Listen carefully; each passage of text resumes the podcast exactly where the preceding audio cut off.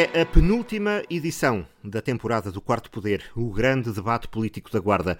A pandemia, o estado de emergência, o confinamento e a transformação nas vidas de todos nós não interromperam este encontro semanal. Jamais. Adaptámo-nos e adaptou-se a rádio em toda a grelha de programas e, no nosso caso, aqui continuamos à sexta-feira de manhã a comentar os acontecimentos da política e a interpretar as palavras dos políticos. Uma adaptação que nos trouxe até maior flexibilidade no tempo e no modo de cada gravação. E aqui estamos de novo, ainda à distância, por videoconferência, e muito cedo. São 7 horas da manhã desta sexta-feira, em que o programa vai para o ar às 11. Pedro Pires, Tiago Gonçalves, bom dia. Estamos na véspera de um dia decisivo, diria que para o futuro político da Guarda, Vai ser eleita a nova Comissão Política Conselhia do PSD, aquela que terá a meio do mandato as próximas autárquicas, Júlio Santos pela lista A e Sérgio Costa pela lista G são os adversários, mas joga-se muito mais do que a mera escolha do líder social-democrata local.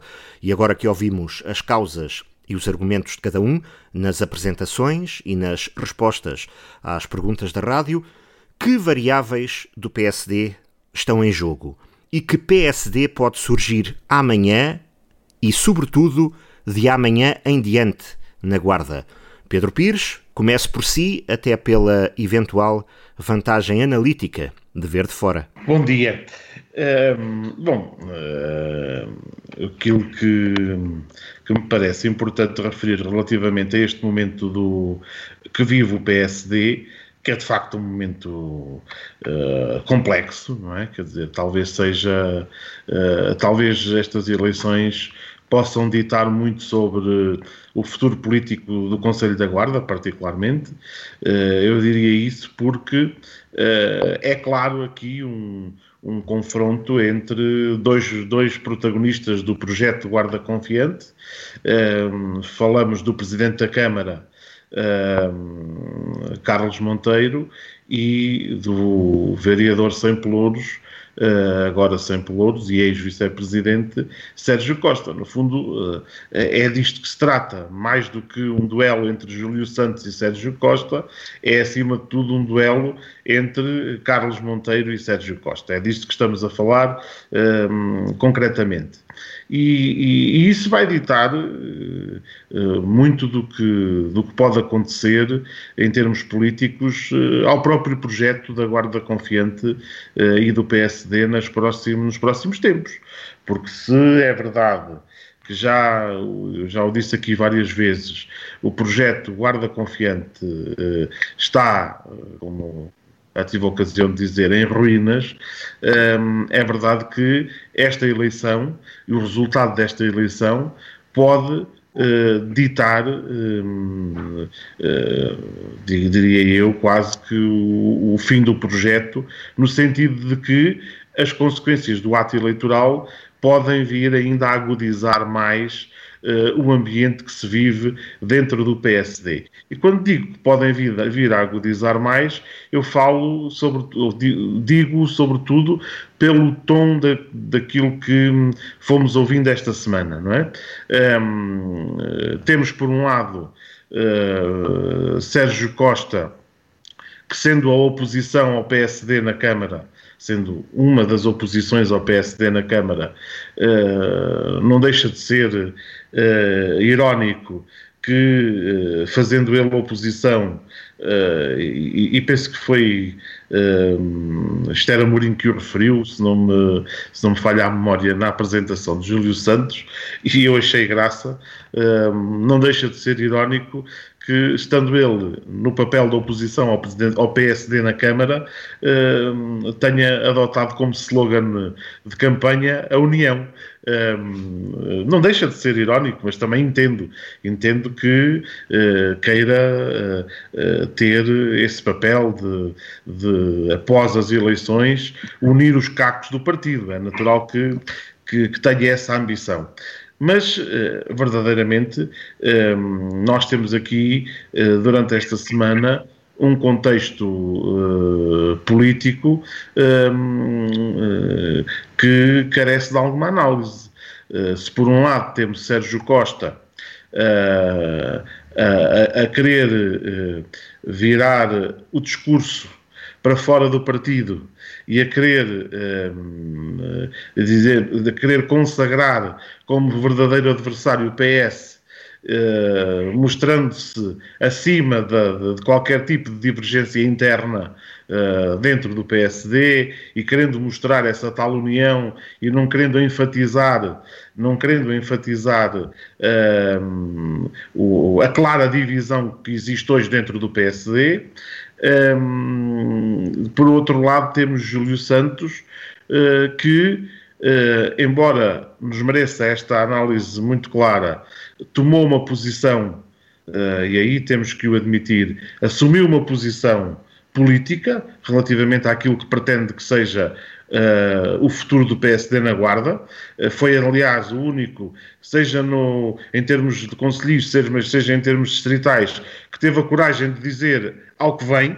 E, e, e, quem vai apoiar depois das eleições se, se ganhar, porque disse claramente que a sua opção é o atual Executivo, é o atual Presidente de Câmara. Sem deixar de uh, ressalvar que essa é uma uh, matéria da competência dos órgãos distritais, dos órgãos e, distritais nacionais. e nacionais.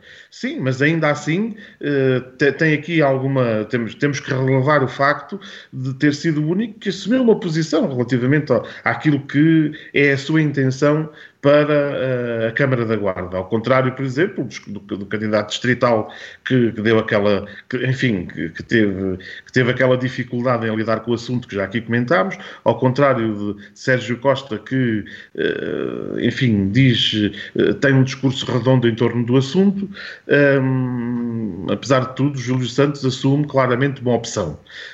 agora, para além disso, entra num discurso que, a meu ver, é um discurso que pode ser complicado.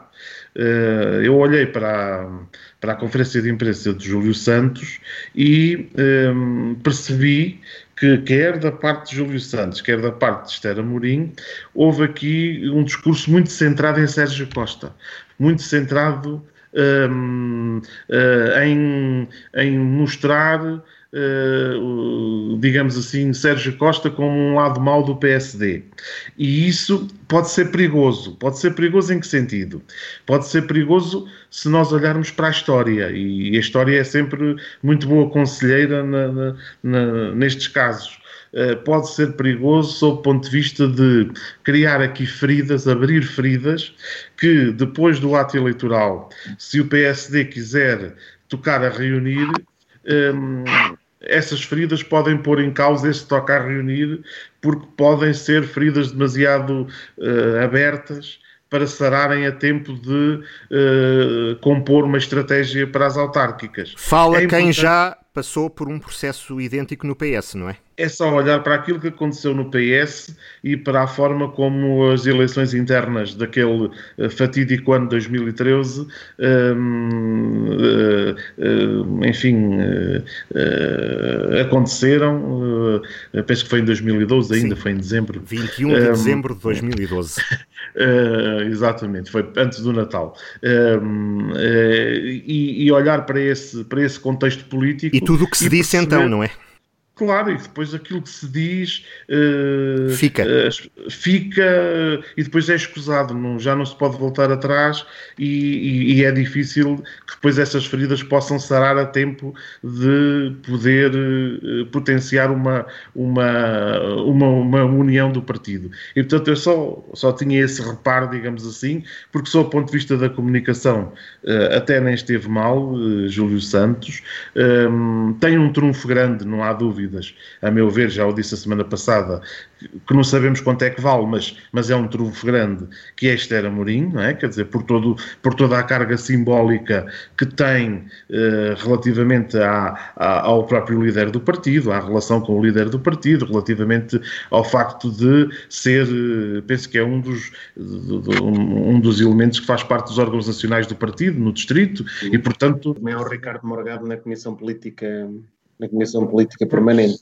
Pronto, mas... Esther Amorim e Ricardo Morgado, sim. Ambos por claro, escolha direta de Rui Rio. Isto, significa, isto tem significado político, não é? Não, não podemos dizer que não tem significado político e eu penso que este é um trunfo uh, muito grande uh, desta candidatura, embora isto depois traduz-se tudo em votos na urna e traduz-se tudo é na, na, na, no número de militantes que vão uh, às eleições e escolhem a nova liderança. Sim, Mas... as listas, aliás, isto é comum a, a, aos dois partidos, as listas normalmente nestas eleições internas podem, para quem vê de fora, ter alguma relevância, eh, tendo em conta, naturalmente, eh, o perfil profissional eh, e não só dos que as integram, mas pragmaticamente isto joga-se na capacidade que cada um tem de conseguir mais votos, não é? Sim, Rui, mas há aqui um pormenor muito interessante: é que hum, o, a tónica desta semana foi um bocadinho esta. O próprio Júlio Santos a lembrou.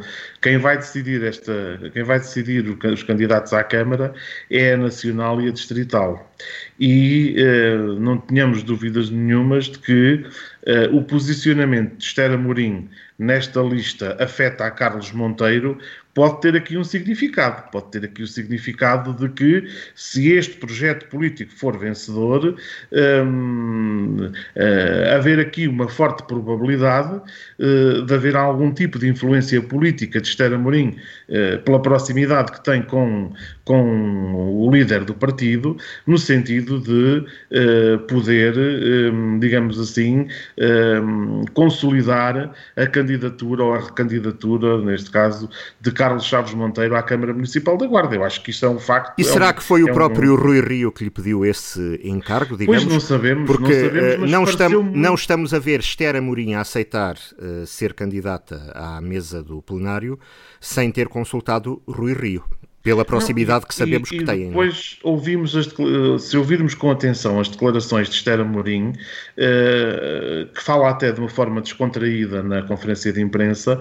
e um, não deixa de uh, revelar eh, conteúdos de conversas privadas que inclusivamente terá tido com Sérgio Costa, eu estou a falar pela, por aquilo que eu vi na, nas declarações prestadas à Rádio, à rádio Altitude, ehm, que passaram na Rádio Altitude, e que, um, ehm, no fundo, acaba por nos revelar as tentativas de uh, uma lista de consenso para. E, e, essas tentativas de lista de consenso, uh, quero-vos dizer que me fizeram pensar nisso mesmo, ou seja, de que o próprio Rui Rio, uh, ou que possa ter havido alguma concertação entre Rui Rio e Estela Amorim, no sentido de uh, poder, uh, percebendo também a situação complexa que se vive na Guarda, eu estou convencido que os partidos a nível nacional também sabem e que também se inteiram daquilo que vai acontecendo no, nestes pontos críticos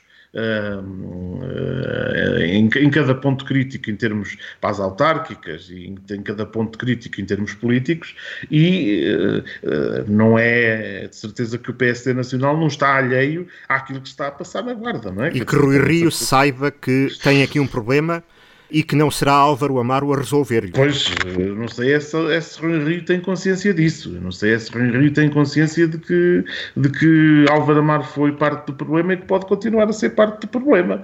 Porque se, podemos, de, de, alguma forma, depreender até das declarações de Júlio Santos, pelo menos eu filo, e penso que não estou enganado, que há ali uma certa crítica a Álvaro Amaro uh, quando fala de, de, de pessoas que, que, se querem continuar a intrometer na vida, na vida do PSD.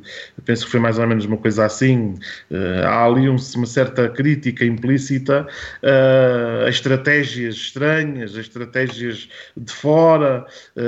essas estratégias eu interpretei-as como sendo estratégias de, de Álvaro Amaro, como estratégias de alguém que está a olhar para, para isto a partir de, do exterior uh, e, como eu já disse muitas vezes aqui, a divertir-se um bocado com a situação. Mas, uh, verdadeiramente, uh, o, não podemos deixar de referir que deste duelo interno do PSD se vão definir grande parte das regras do jogo. E, se calhar, nunca como hoje, o resultado da Conselhia influenciará tanto a futura candidatura à Câmara da Guarda.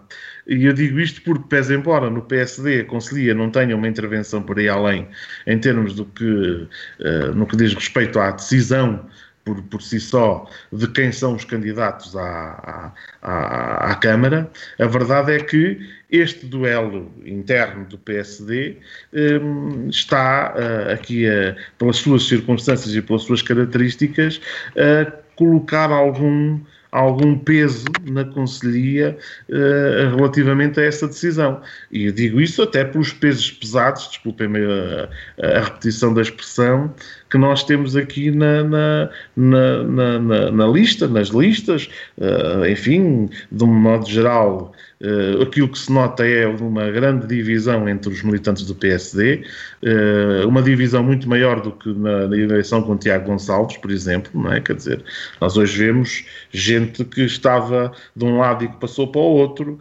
Uh, há aqui uma. Há aqui, e vice-versa, isso acontece vice em ambos os sentidos. Sim, é isso que eu estou a dizer. Vemos, vemos, Até vemos, vemos aqui... gente que está dos dois lados. Sim, olhando, olhando para as listas de proposituras, comissões de honra e tudo mais. Exatamente, isso é uma coisa. Sim, isso, é uma isso, coisa isso, acontece sempre também, normalmente. Exatamente. Nos partidos, quando há duas listas, isso ah, acaba, por... acaba por, por haver ali sempre. Mas verdadeiramente. Têm simpatias e afinidades em ambos os lados e que não, não são capazes de dizer que não a nenhum. Agora parece-me que há aqui uma certa. Hum, enfim, eh, eh, eu estou muito expectante relativamente ao, ao desfecho do ato eleitoral do PSD, porque, por um lado, eu considero que pode ser uma surpresa. Eu acho que toda a gente está a pensar, pelo menos o que eu tenho ouvido na rua, toda a gente pensa que uh, Sérgio Costa tem condições para ganhar. Eu, ao contrário, uh, estou perfeitamente convencido de que Júlio Santos também tem condições para ganhar. Um, vamos ver como é que vão ser os votos na urna. Mas, eh, ao contrário da perspectiva de muitos, um, não há que subestimar de maneira nenhuma a candidatura de Júlio Santos. Pelo contrário. Um, e veremos depois quais é que vão ser os resultados, mas o Tiago Gonçalves acho que sabe do que é que eu falo, não é? Até porque já disputou umas eleições com Júlio Santos e sabe uh, perfeitamente que não é, uma, não é uma disputa fácil. Um, Há dois uh, anos era o contrário. Havia muito quem pensasse que era favas contadas para Júlio Santos uh, e Tiago Gonçalves uh, conseguiu a Sim, vitória mas, por mas Tiago, 12 votos. Mas também havia muita gente que, vê, que faz estas leituras de fora e que achava o contrário, que achava que era favas contadas para. Sim, também é verdade. Mas isso de fora, ou seja, de fora, para quem vê de fora, normalmente há uma noção diferente daquilo. Eu, eu refiro-me eu refiro a quem, obviamente, que eu também sei de, de quem via de fora e, e, e, obviamente achava que era impossível que o Tiago Gonçalves não vencesse e que, era, que nem sequer era lógico que eh, perante a candidatura de, de Tiago Gonçalves eh, fosse outro o, o, resultado. Mas quando eu digo que havia quem achasse que era favas contadas, refiro-me a quem conhece a máquina, conhece os cadernos eleitorais Sim. e conhece estas dinâmicas próprias das eleições eh, internas do, do, dos partidos, não é? Sim, ao contrário do que se imagina, era mais essa a realidade, ou seja, era uma eleição muito difícil de ganhar. Muito um difícil, lado. eu também tinha essa noção. E, e pronto, infelizmente correu bem por 11 votos. E agora, e agora é um pouco ao contrário. Uh, quem diz que uh, é favas contadas, ou que pode ser uh, favas contadas para Sérgio Costa, é quem olha para os cadernos eleitorais, para a constituição dos tais 407. Já não são 407, são 430. 430? Então porquê? Há uma alteração relacionada com o facto do caderno eleitoral sair com os elementos que têm cotas pagas neste momento. E isso o programa informático faz com que seja assim. Mas a deliberação do Conselho de Jurisdição Nacional, tomada na sequência da pandemia, é no sentido de que todos aqueles que tinham cotas pagas para o ato eleitoral que estava agendado para 4 de abril, também terem essa mesma capacidade eleitoral ativa e, portanto, foram, aumenta, aumenta o universo de, foi, aumentou o universo eleitoral nesse sentido, pessoas que tinham cotas pagas a 4 de abril e já não tinham agora a 27 de junho, mas que são autorizadas a votar e são, segundo me dado parecer, mais, 20... um, mais um dado, mais um dado que me faz. Pode baralhar tudo. Agora, resta saber, claro, resta saber se essas 23 pessoas estão uh, mais afetas uh, um lado a um lado ou outro, ou se pagaram as cotas tendo 407, em conta. meus amigos, pois. isso aí, cada voto é um voto. Claro, mas se essas 23 pessoas pagaram eventualmente as cotas, já neste contexto. Não sei, não sei, pronto. Isso, no fundo é isto: são pessoas que tinham as cotas pagas, são pessoas cuja cota se venceu a 30 de abril, a 31 de maio. Uh, e por aí fora são 20 e poucas pessoas, não é? Que noutras, noutras, noutra ocasião, pelo facto da cota se ter vencido entretanto e não a terem revalidado, não estariam em condições de votar. Neste caso, atendendo a esta situação específica que se viveu no, no partido, a deliberação do, do Conselho de Jurisdição Nacional foi no sentido de autorizar todos aqueles que tinham as cotas pagas para a eleição que teve data marcada, um, poderem ainda ser autorizados a votar, independentemente de terem ou não pago uh, as suas cotas entretanto. Há imensas leituras que se podem fazer. Se, se, as cotas venceram em abril, maio, significa que são militantes uh, inscritos em abril, maio de um ano qualquer, certo? Uh, certo, o, caso.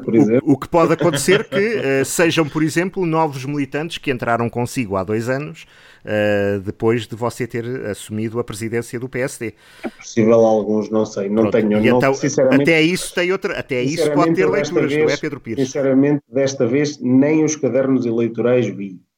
Tive a oportunidade, de, ou melhor, tive que ajudar e ajudei o presidente da mesa de alguma maneira com esta situação deste caderno alternativo, porque nos apercebemos efetivamente dessa, dessa falha e comunicámos com os órgãos nacionais, uh, até porque eu era um dos casos, ou seja, para, para se ter a noção, eu sabia que tinha as cotas pagas para aquela altura e entretanto não as, tinha, não, não as paguei. Uh, esqueci-me mesmo por força desta questão da pandemia, passou o dia 30 de Abril, não as paguei porque estava em confinamento e depois esqueci-me completamente, ou seja, o meu nome nem sequer aparecia no primeiro caderno eleitoral, portanto o que dava aqui também é, o Tiago, era, o Tiago, era para não ter que se meter nesta embrulhada toda. Não, era para não ter que se meter nesta claro embrulhada toda. As pessoas fazem essas leituras.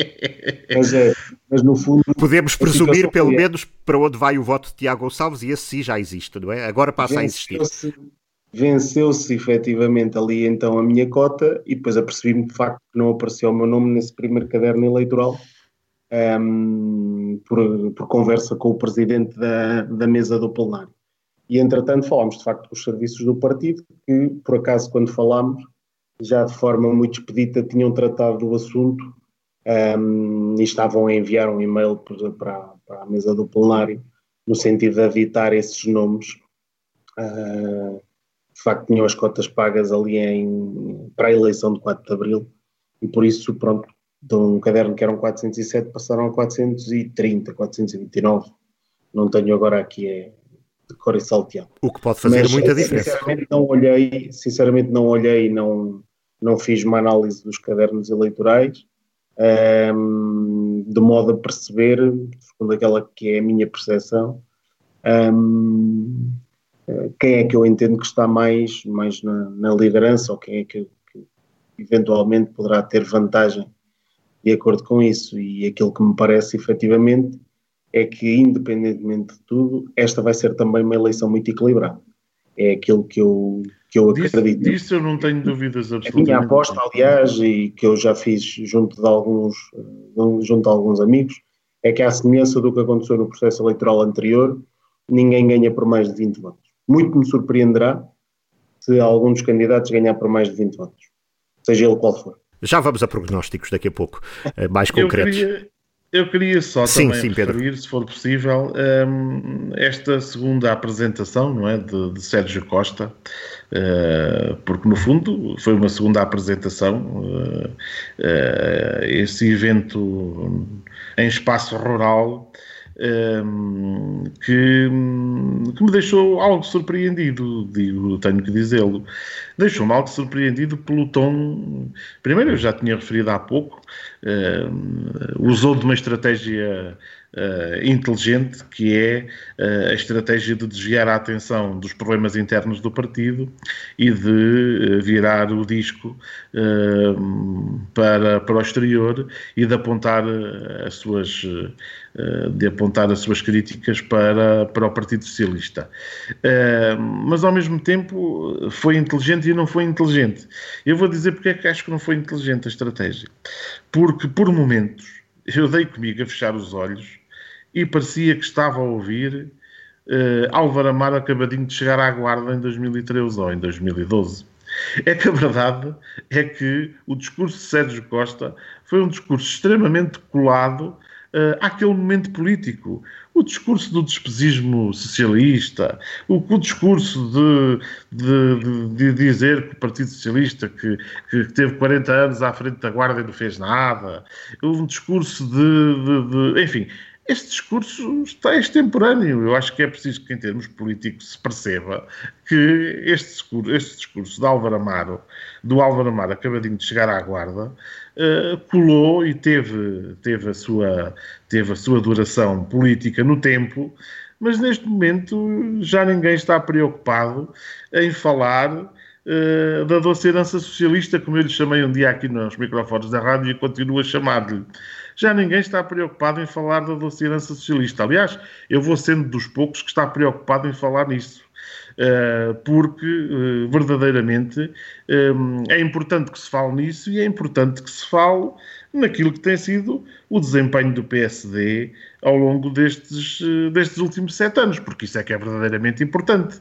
Agora já não estamos em tempo de estar a julgar outra vez o PS pelos seus 40 anos de trabalho na Câmara da Guarda, porque se estivéssemos em tempos de julgar o Partido Socialista pelos seus 40 anos de trabalho na Câmara da Guarda, teríamos que falar nos pavilhões construídos, nas piscinas municipais, no Passo da Cultura, no Teatro Municipal, olha, na VICEG, que esta Câmara ainda nem sequer teve a capacidade, nem a criatividade de, de repensar Uh, em concluir, nem isso, nem isso, veja-se só. Nem, ainda nem sequer teve a, pensar, a, a, a, capacidade de um dia acordar e pensar: espera lá, Falta concluir a VICEG. O que é que podemos ainda fazer para concluir essa, essa obra estruturante da Guarda? Nós podemos falar dos centros escolares, das escolas básicas, do Estado Municipal, da antiga mediateca, que hoje é sede da CIM, do Cibercentro, que hoje é sede da Junta de Freguesia da Guarda, do edifício dos Passos do Conselho, que é a grande obra da Bíblia Curto e um ícone da, da nossa cidade o mercado municipal e a central de caminhonagem continuamos a, a, a, fazer refresh, a plataforma logística, eh, no mundo rural, a aviação municipal, aquilo que se fez em termos de condições básicas no que diz respeito à água, à eletricidade, ao saneamento básico, aquilo que, que faz hoje do Conselho da Guarda um Conselho com taxas eh, exemplares a, a vários níveis, e portanto é preciso que uh, tenhamos memória e, e, e, é preciso falar abertamente da doce herança socialista e é preciso também ter coragem de falar abertamente, mas também podíamos falar no Parque Polis, ou no quartel dos bombeiros de Gonçalo e no da Guarda, uh, nos edifícios culturais de, de Gonçalo e de, e de Famalicão, uh, tantos outros, das obras que se construíram por todo o Conselho, uh, enfim, podíamos falar de muita coisa e se isso significou gastar dinheiro, ainda bem, porque significou investir em prol dos cidadãos. Porque, verdadeiramente, da herança socialista nós conseguimos ver obra e conseguimos fazer aqui uma listagem infindável. Agora, destes sete anos da governação do PSD, e é preciso que uh, o senhor vereador sem pelouros, Sérgio Costa, tenha essa noção, destes sete anos uh, de, de liderança do PSD na Câmara da Guarda, é que não vemos nada. Um, se repararmos, eh, é uma mão vazia e a outra mão cheia de nada. Temos uns passadiços ali com um bocado de madeira a começar a aparecer pelos, pelos trilhos de não sei quantos e pouco mais. E temos a Comissão Vitivinícola. Eu não consigo encontrar, já dei voltas, não consigo, e meia dúzia de rotundas que ficam muito bonitas e, e, e a Guarda agradece muito bem, mas isso também é, é gestão corrente. Uh, porque de resto, uh, tudo aquilo que se está a fazer é em cima do trabalho deixado pelo Partido Socialista. A capital europeia da cultura, já o dissemos aqui, é uma desgraça, mas a pouca desgraça que tem, que é, ainda se funda no, no, no trabalho feito na área da cultura, no trabalho feito com as associações, no trabalho feito com. E portanto eu não percebo onde é que Sérgio Costa quis chegar com toda esta, com toda este ressuscitar do, do discurso de Álvaro Amaro acabadinho de chegar à guarda, porque este discurso de facto já não cola e não é o discurso para este momento político. Uh, este é o momento de inverter os papéis. Este é o momento do Partido Socialista pedir contas pelos últimos sete anos de governação. Este é o momento em que o Partido Socialista tem todo o direito e toda a legitimidade para pedir contas eh, e, e, vamos ver as contas. Olha, até lhe digo, vamos ver as contas. Porque eu, sobre as contas, tenho uma teoria de há muito tempo. Por muito que me elogiem as contas do município, havemos de chegar ao dia, e depois de nós virá quem nos julgará, havemos de chegar ao dia em que havemos de perceber que, afinal de contas, as contas foram apenas, do, do, município, foram apenas um exercício de cosmética financeira que nos permitiu empurrar as dívidas com a barriga, que nos permitiu continuar a endividar e continuar a empurrar essa dívida com a barriga para que quem venha a seguir feche a porta. Aliás, isso já aconteceu na Câmara de Gouveia, não me admira nada que a mesma estratégia tenha sido utilizada Pedro, aí, por Álvaro Amar na Câmara da Guarda. Mas, ó Tiago, vamos ver Vamos Aí, ver. por amor de Deus. Eu, Até porque, como vamos, sabes, como bem sabe, esta dívida das águas remonta Mas eu estou a falar da dívida das águas. Mas eu não estou a falar da dívida das águas, ah, Tiago. Okay. Eu não estou a falar da dívida das águas. Está a falar do resto? Ah, estou a falar do resto. Aquilo que está mencionado nos relatórios de contas e nas prestações de contas que ainda agora foram, foram aprovadas na Câmara e na Assembleia. Não é falar do, Estou a falar do resto e até lhe digo mais, vou usar uma expressão social-democrata, da gastança social-democrata nas festas e nos eventos e não sei quantos, que já percebemos que são aos 400 e 500 mil euros, que são, é, é um escândalo, é um escândalo. 400, 500 mil euros por, por, por evento, isto é verdadeiramente um escândalo. Eu não estou a dizer que as coisas não sejam importantes, que os eventos não sejam importantes e mobilizadores, não é nada disso que está em causa. O que é escandaloso é que as pessoas não tenham noção do que se gasta quando se realiza um evento destes. Quando se faz uma fita ou quando se faz uma, uma feira farta, que são eventos muito importantes, é verdade, mas o que se gasta só em tendas. Quer dizer, é, é, é, é uma loucura. Um, mas eu queria só uh, dizer mais isto em relação ao discurso de Sérgio Costa. É importante que se perceba que a cópia é sempre pior do que o original. E nós estamos a assistir no PSD a um sentimento de orfandade tal relativamente a Álvaro Amaro que estão a começar a surgir cópias. É, é, é Carlos Condesse na Distrital que, que, que, se quer apresentar. Pelo tipo de discurso, parece um, um, um disco arriscado. Isto é, olha, um disco arriscado de Álvaro Amaro, mas é, a tal cópia pior do que o original. Uh, e agora também, eu digo-lhes, digo-vos, sou franco, fechei os olhos por momentos e pensei: olha Parece Álvaro a falar quando chegou à guarda, aqui com este tom autoritário, a dizer que os que cá estão não sabem fazer nada, eu é que sou o salvador da pátria. E acho que o PSD tem que se livrar, a bem da política da guarda, destes tiques amaristas. Tem que se livrar destes tiques amaristas, porque tem que, de uma vez por todas, se libertar deste sentimento de orfandade relativamente a Álvaro Amaro. Porque se não o fizer, se não se libertar deste. entra num sistema que começa a meter dó em termos políticos. Portanto, parece que depois de Álvaro, começa a querer dar razão àquela de teoria, àquela teoria de Álvaro Amaro que depois de mim o caos. Quer dizer, e eu acho que o PSD, para bem da política da Guarda, para seu próprio bem, tem que começar a pensar claramente em adotar um tipo de discurso próprio. Os políticos do PSD têm que pensar a adotar um discurso próprio, eh, porque eu até digo, relativamente a Sérgio Costa, eu não estava habituado a ouvi-lo intervir muito. Não, nunca foi um vereador muito interventivo, do ponto de vista político, uh, na sua atividade. Mas as intervenções que lhe tenho ouvido, e, e, são aquilo que efetivamente mostra da, da, da, capacidade política da pessoa, não sendo propriamente intervenções más, a verdade é que eu acho que são demasiadamente coladas ao discurso de Álvaro Amaro. Até expressões, aquela coisa da árvore e da floresta, não sei quantos. Até, se virmos bem, a troika das câmaras, quer dizer, é aqui uma, uma, uma, uma, uma enfim, acho que é, é demais. É demais. Eu, é, Há expressões muito... dessas que ficaram aqui no léxico para muita gente, não foi só para. Sim, para também, mas, mas, para, mas para nós todos, toda a gente que acompanha a política. Mas, ó oh, Tiago, tudo bem, é verdade. Sim, é ainda, hoje, ainda hoje, nem que seja a brincar, usamos a expressão ó oh, homem de Deus, quando falamos uns com os outros, num contexto político, ou oh, deixe-me explicar isso com meridiana clareza, não é? Isso são bengalas oratórias que se associam Sim, mas, claramente mas já, mas, a Álvaro Amaro mas esteja eu onde estiver. Esteja eu onde estiver, exatamente. São, de facto, expressões que ficaram, acho eu, acho que ficaram. Pá, e ficaram, mas, ó, Tiago, tem que concordar comigo. Eu não estou a ver assim a usar essas expressões, está a ver? Não estou a ver é, assim. Não, nunca sua... desta água não beberei. Uh, Tiago Gonçalves já tinha discurso político antes da chegada de Álvaro Amaro. Mas é isso que eu estou a dizer, é isso que eu estou a dizer. Ou seja, não estou a vê-lo a ter que... Desta água não beberei. Não Mas, estou a, ter que recorrer a esses clichês linguísticos de Álvaro Amaro para se assumir em termos de discurso político. Não estou, não estou a ver nada disso.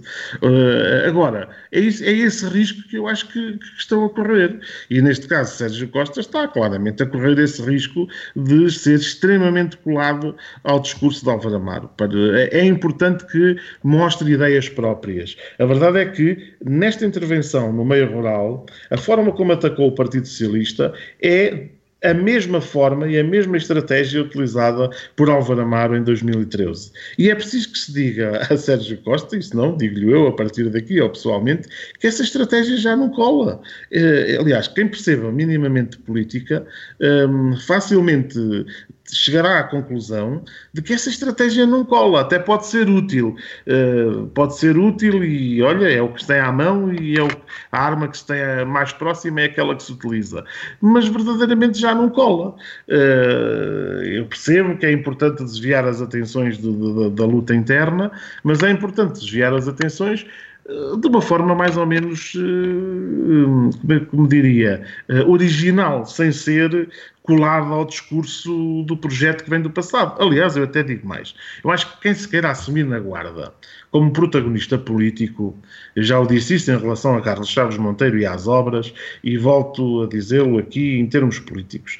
Quem no lado do PSD se queira assumir em termos políticos, tem que fazer um corte radical com o estilo de Álvaro Amaro. E tem que apresentar o seu estilo próprio, a sua forma de ser, a sua forma de estar na política própria.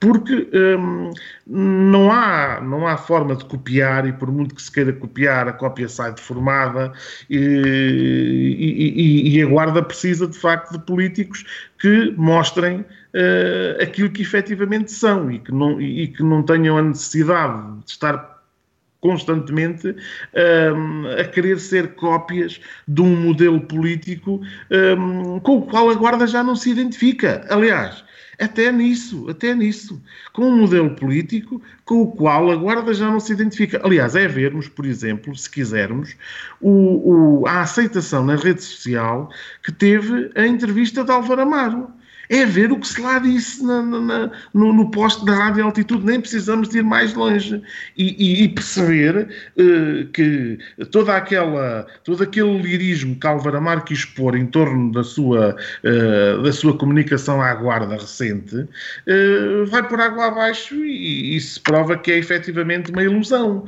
É uma ilusão, porque na guarda as pessoas olham para Álvaro Amar e pensam assim, jamais. Aliás, é ver os comentários a grande maioria dos comentários na, na rede social foram comentários não, negativos. Eu não tenho tanta certeza que assim seja, mas... Ah, eu, olha, pode ter a certeza, pode ter a certeza, uh, Tiago. Pode ter a certeza que... que mas a vida é política dá muitas voltas. Uh, Exatamente. Ah, e, nem se pode, e nem podemos pôr fora do horizonte que Álvaro Amaro, alguma vez, alguma vez, refiro-me na vez próxima, para o ano, ainda tenha de vir por aí a ser candidato à Câmara, não? Eu penso que isso seria. Eu penso que isso seria o cúmulo, Eu acho que isso seria o cúmulo. Ou a outro órgão, ou a outro órgão autárquico. Por exemplo, a Assembleia Municipal. Pois, isso nunca descartaria. Já, já é outra hipótese, já é outra hipótese. Mas acha, Pedro Pires, que o que se joga também uh, neste, nestas eleições internas deste sábado, no PST, uh, é também a linha uh, contra Álvaro Amaro e pró-Álvaro Amaro? Sem dúvida, aliás, é, isso já se jogou um pouco, ou tentou jogar-se um pouco, quando foram as eleições uh, anteriores em que o protagonista era Tiago Gonçalves, que houve uma tentativa clara de colar a candidatura de Tiago Gonçalves à linha de Álvaro Amar, pelas razões uh, óbvias que, que, na altura se, claro, se tivemos, tivemos a oportunidade de discutir, uh, mas essa linha continua aqui clara. Há aqui uma, uma candidatura candidatura da linha de Álvaro Amaro, da linha dos saudosistas, que é a candidatura uh, de Sérgio Costa. De, de, eu diria que essa candidatura é a candidatura uh, dos órfãos de Álvaro Amaro. E depois a seguir há uh, uma candidatura daqueles que nunca estiveram com Álvaro Amaro, daqueles que achavam que o PSD valia por si sem Álvaro Amaro e que, sim, porque há muita gente dentro do PSD, eu conheço algumas pessoas que, com quem vou falando, que, que, que, nunca, que embora tivessem eh, que aceitar o facto de, de, indesmentível de que Álvaro Amar ganhou a Câmara da Guarda para o PSD, mas que não se reviam na, na, na postura, no estilo, na forma, na, na e, que, e, que, nunca aceitaram. Ah, e o Tiago Gonçalves sabe que é verdade, houve muitos militantes, há uma franja de militantes.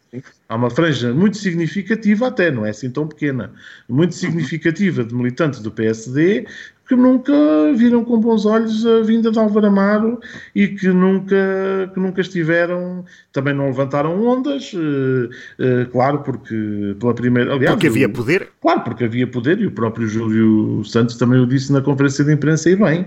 Uh, finalmente o PSD ganhou a Câmara da Guarda, não é? Quer dizer, e portanto as pessoas, se são verdadeiros militantes, também compreenderão isso mesmo. Mas verdadeiramente há uma franja muito significativa de militantes do PSD que eu sei que, que nunca esteve ao lado da, da, estratégia de Álvaro Amaro e que nunca gostou muito do, do, do estilo e da forma e, da, e, de, e de tudo aquilo que foi o, a implementação do projeto na, na Guarda. Até um, posso dizer que a determinada altura se sentia mais essa resistência interna a Álvaro Amaro dentro do PSD do que na cidade da Guarda. Pois, é verdade, é verdade. Aliás, nós tivemos... Houve sempre houve franjas dentro do PSD foram muito mais críticas para com o próprio exercício do poder na Câmara da Guarda de Álvaro Amaro do que a própria, do que a própria oposição. Já diria mesmo assim. E por isso eh, eu não vejo que internamente um, o legado de Álvaro Amaro possa, possa ser, digamos assim, um, um, algo muito importante em termos, de, de, em termos eleitorais. Mas continuamos na mesma. O, há aqui esta, esta. Eu acho que esta leitura do Rui está, está correta, sinceramente. Há aqui um, os eh, pró e saudosistas de Álvaro Amar, que estão do lado de Sérgio Costa, e depois os outros que estão, os que, os que estão do lado de. Não têm saudades nenhumas. Não têm saudades nenhumas e que estão do lado de Júlio Santos e, e de Carlos Chaves Monteiro, naturalmente. É? E o detalhe da lista com a letra G? Pedro Pires? Pois, eu também por acaso uh, olhei para, para. É um detalhe até muito interessante. É um detalhe. Eu olhei para, o, para, para esse pormenor, uh, porque o diabo esconde-se sempre nos pormenores, e portanto nós temos que, que ter essa noção.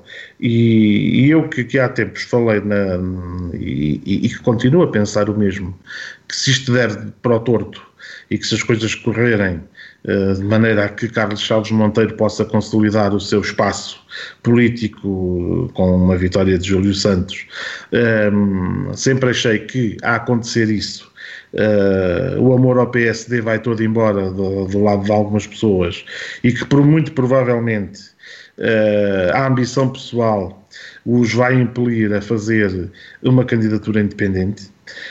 Um, até por aí, até por aí, este guia tem, reveste-se de um simbolismo enorme, quer dizer, podem dizer que eu estou aqui a, a extrapolar a realidade ou a entrar no campo da fantasia. A análise política verdade... também é isso E muitas vezes acerta-se. É olha, e a verdade, falámos na questão do, do, do, Agora que me lembro, de, falámos na questão de Jacinto Dias estar no processo do PSD, está a ver que, que, nos confirmaram na conferência de imprensa que, afinal de contas, esteve na calha para uma coisa de consenso. Bem, aqui o Tiago Gonçalves tinha mais razão do que eu, que eu achava que era uma terceira via para confundir. Vamos lá ver se não, se não esteve pensado nessa perspectiva. Mas pronto. Uh, uh, e porventura pensou, terão pensado nele para ser um elo agregador do, de um projeto. E portanto, e, e, quando falámos neste, neste caso, falámos também desta, uh, neste campo da especulação. E, e, portanto, não nos enganámos assim tanto, mais uma vez. aliás, fomos nós que o confirmámos, foi a conferência de imprensa que, que nos deu a conhecer isso tudo, esses membros todos. E portanto, este guia, de facto, o diabo esconde-se nos detalhes, um, e este guia pode querer dizer muito, além do simbolismo da, da ligação à, à guarda, pode querer dizer, uh, bem, esperemos que isto não seja uh, a possibilidade de, uh, em caso de derrota, o PSD passar de PSD, este PSD, passar de PSD a G. Uh, eu já disse aqui aquilo que continuo a dizer. o momento da lista G, do movimento independente Guarda Primeiro, eu considero que foi único e irrepetível. Mas. E ninguém se pode apropriar dele. E ninguém se pode apropriar dele. Aliás, a última vez que alguém tentou apropriar-se dele deu muito mau resultado. Correu, correu Foi muito nas mal. eleições autárquicas de 2017, quando surgiu a candidatura Guarda em Primeiro. Uh, para tentar colar ao guarda, prima, ao guarda primeiro de, de 2013, tentando ali assumir uma espécie de legado que efetivamente foi não deu resultado, porque lá está, as circunstâncias são sempre únicas e, e, e irrepetíveis. e irrepetíveis. Em política, e, e, aquelas circunstâncias eram de facto muito especiais. E é preciso que, que Sérgio Costa perceba que há aqui um. não se pode fazer aqui uma analogia. Pedro, eu acho que essa colagem não é mesmo. não existe mesmo com a questão do, da letra G. Uh, pode até ficar, ficar mal eu estar a dizer isso, mas eu acho que isso tem. Não, pode até ficar mal no sentido daquilo que vou dizer a seguir. Mas a, eh, a minha lista também há dois anos atrás era a lista E. Aliás, tinha o slogan: A guarda é a nossa missão. É, e eu. Mas era, mas era, um contexto político, era um contexto político diferente. Era um, era um contexto Olha, político de paz um e vitória, não é? Seja para o mal, e independente de ficar mal, posso-lhe dizer que quando vi que a lista de Sérgio Costa era a lista E, Uh, fiquei cá a matutar para comigo se de facto também não seria de alguma maneira alguma colagem à, à lista que eu encabecei há 10 anos atrás.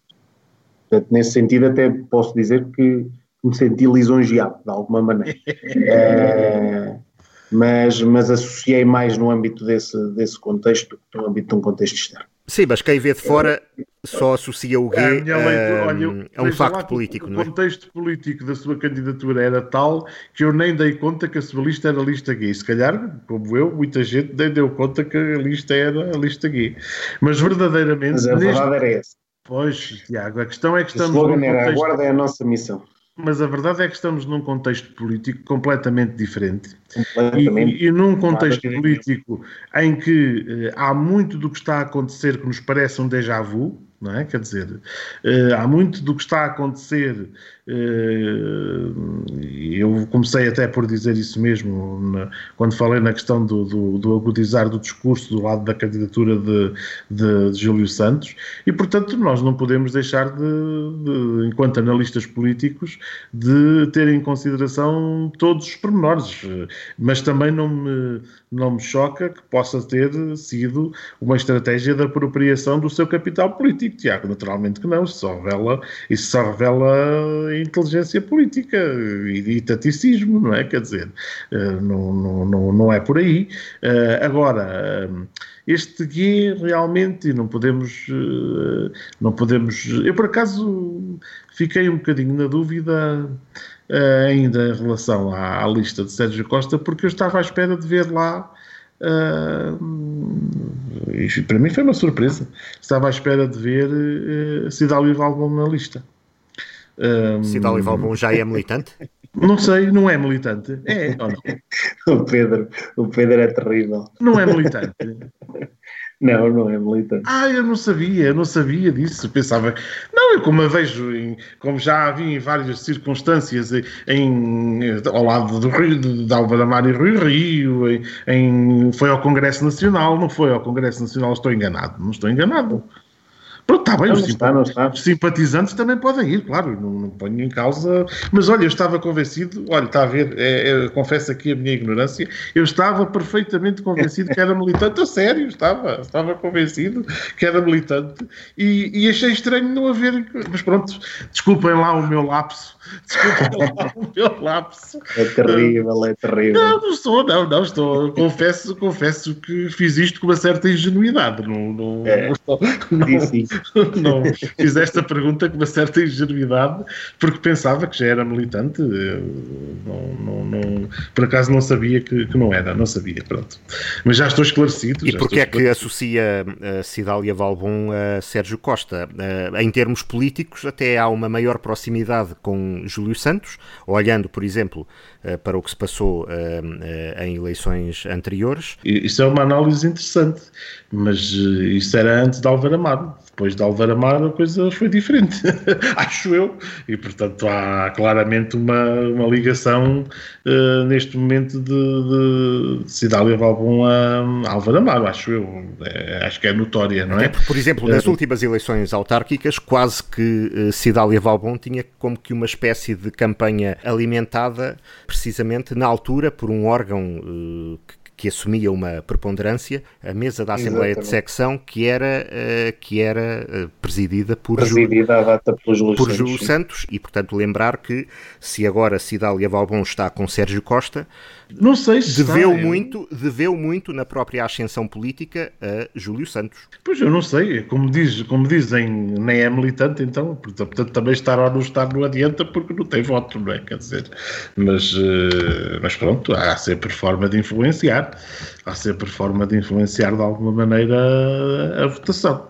Mas, eh, mas talvez essa também seja uma posição confortável, uh, o facto de não ser então militante, não ter que assumir aqui uh, uma posição uh, em que poderia estar aqui numa, numa dupla ou numa grande indecisão em, em quem apoiar em termos estratégicos, não é? Quer dizer, atendendo a que, no fundo, o Júlio Santos está a apoiar uh, o, o, seu principal rival, porque nós continuamos a ver esta relação, embora a última Assembleia Municipal uh, tenha tenha dado, pelo menos... Mostras de um armistício, sim, já, mas já lá, vamos, já lá vamos, sim. A, a, verdade é que eu não estou assim tão certo que as coisas já estejam pacificadas, não é? Mas já iremos à Assembleia Municipal. Por agora, ainda no que toca às eleições internas do PSD, Tiago Gonçalves, bom dia mais uma vez. Do que é que se livra quando amanhã tiver de passar Uh, tiver a quem passar o testemunho enquanto presidente da Conselhia do PSD, de um pesadelo em certa medida? Não, não, não, não. Isso nem, nem, nem de perto nem de longe. Foram, foram dois anos gratificantes, ou dois anos e meio, neste caso, entre a campanha e, e, a, e agora o, tanto este aviamento das, das eleições. Eu creio que na altura apresentei a minha candidatura em 2018, em fevereiro ainda, salvo erro. Sim. Uh, de 2018, portanto, grosso modo, passaram. Um, Até apresentou um pouco antes aqui no Quarto Poder, não é? Foi onde, foi onde se confessou, umas semanas antes da apresentação pública, sim. Não, eu acho que só me confessei no próprio dia em que apresentei a candidatura. Ah, sim, está bem, mas nós fomos tentando tirar sempre. Fomos tentando não, aliás, até o contexto, não, isso aí, se me, me permitem, não, não, até o contexto foi um contexto um bocado. Eh, porque esteve em cima da mesa e com o meu apoio, uma recandidatura do, do engenheiro. De Luís Aragão, sim, sim, sim, sim. Um, portanto, esse foi um cenário que deixou de existir depois na sequência das eleições diretas, e até se recordam na sequência de uma entrevista. De Álvaro Amaro. Uh, de Álvaro Amaro, que também deixou ali. Uh, o engenheiro Luís Aragão, de certa forma, numa posição algo desconfortável, e portanto só a partir daí é que as coisas começaram de alguma maneira a avançar no sentido de ter que existir, porque eu tinha sempre dito aqui, fui, fui um bocado refém das minhas palavras quando defendi aqui uh, muitas vezes que tinha que haver uma clarificação política na altura, no PSD. Sim, é verdade, é verdade. lembro-me bem disso. E, ou seja, que não poderia continuar a haver uma amálgama, que era no fundo aquilo que, que existia na, naquela comissão política, que era um, um conjunto, uma união de, de várias fações no, no partido, algumas mais próximas e mais, mais alinhadas na altura com o poder autárquico e outras menos. Um, e portanto acabei por ser refém desse, desse meu discurso aqui e, obrigado também a assumir essa, essa posição. Um, quero dizer que não é um pesadelo por isso, foram dois anos mesmo, dois anos e alguns meses muito gratificantes, com uma equipa uh, a quem empresto a minha homenagem, que fizemos facto coisas muito positivas ao nível daquilo que é a interação política com, com os órgãos autárquicos do partido, com a cidade. Uh, tivemos claramente também, eu isso também reconheço e já reconheci aos militantes, que há duas fases distintas no nosso mandato.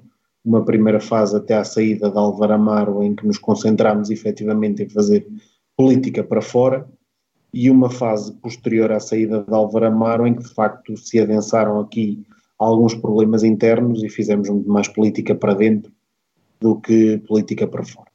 Uh, aliás, de certa maneira, vimos-nos uh, de facto também aqui enredados uh, em algumas, algumas polémicas internas, mas procurámos sempre ter uma postura de grande responsabilidade, um, ehm, de procurar manter a coesão e a união um, ehm, do partido e dos seus órgãos autárquicos, nem sempre bem sucedidos, é certo, nem sempre bem compreendidos também, é certo, mas uh, eu penso que, sobretudo, a postura que releva destes, destes últimos, deste último ano, ou destes últimos até diria seis meses, quando as coisas se agudizaram e, e de facto um, eu entendo, olhando um bocadinho para trás, que a situação política no PSD se agudizou em dezembro, com a situação da, da, do Centro de Exposições Transfronteiriço e na altura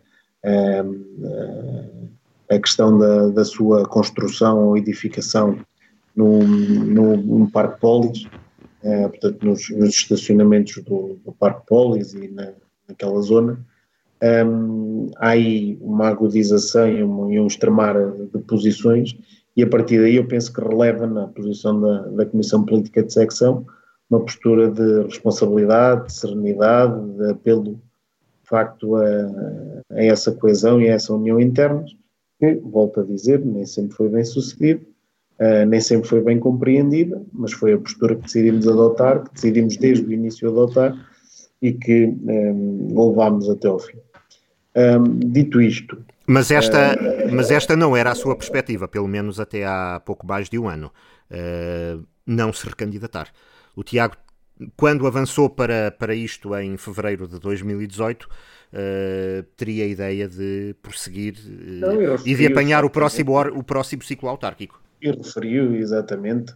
Mas olha, há, há, coisas que se aprendem às nossas próprias custas, não é? Como se costuma dizer.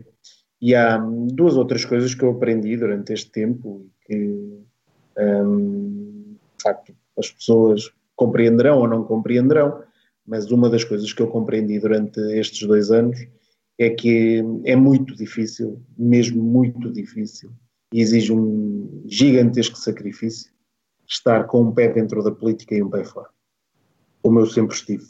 A minha atividade profissional nunca dependeu em absolutamente nada da política e a minha atividade profissional e a minha vida pessoal, em família, foi muito prejudicada ao longo destes últimos três anos de participação política mais ativa em função destas, eh, desta, desta minha incursão também aqui na, na atividade política. E, portanto, aprendo, aprendi, neste caso, às minhas próprias custas uh, e em função daquilo que vivi neste, neste tempo, que de facto ou se está de corpo inteiro na política ou é difícil, é mesmo muito difícil estar. Um, e, portanto, essa, essa foi uma das, uma das questões que, que se me colocou quando, de facto, uh, ponderei uh, a recandidatura ou não a este órgão e optei por essa, por essa situação da não recandidatura. Depois, efetivamente, muitos já, saberão, outros não, mas a minha vida pessoal também, também vai sofrer aqui uma, uma alteração. Aguardo a chegada de mais, mais uma filha. Sofrer? Não, uh, beneficiar. beneficiar. Beneficiar, exatamente. Sofrer, agora sempre na primeira fase, os, os pais sabem que falar. Uh, e, portanto, isso também é uma, foi uma questão que de facto influenciou um, esta, essa minha tomada de decisão. Damos-lhe os parabéns porque... aqui em público, que já demos em privado há, claro, há algum parabéns. tempo. Exatamente. Muito obrigado. Uh, isso foi também uma, uma situação que influenciou, de facto, esta, esta minha visão. E depois, pronto, naturalmente que também tudo está relacionado com, eu sempre disse aos militantes, e quando, quando me despedi no, no plenário, em que também Sérgio Costa, depois, no final da minha intervenção, eh, apresentou a sua candidatura, também disse que, de facto, a, a, situação política e o facto de entender que os, os, eh, a ação política que eu estava a ter não estava, ainda assim, um, ehm, a trazer ganhos significativos ao, ao PSD, uh, a, in, a incapacidade que eh, naturalmente, quando, quando não há diálogo, temos todos que perceber porque é que não porque é que esse diálogo não é profícuo, e o diálogo não é profícuo normalmente porque ambas as partes não contribuem para isso.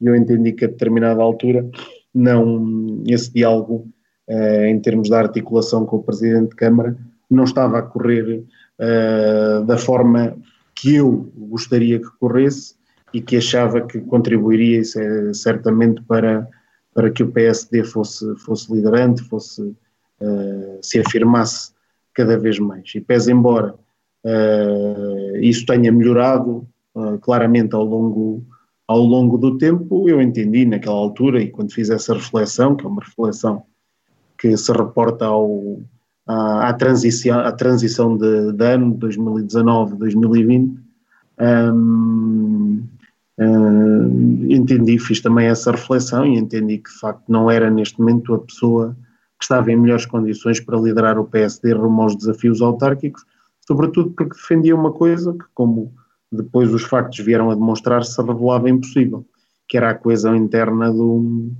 uh, do projeto político do PSD e, uh, e a ida desse projeto político a eleições novamente no ano 2021 o mais coeso possível.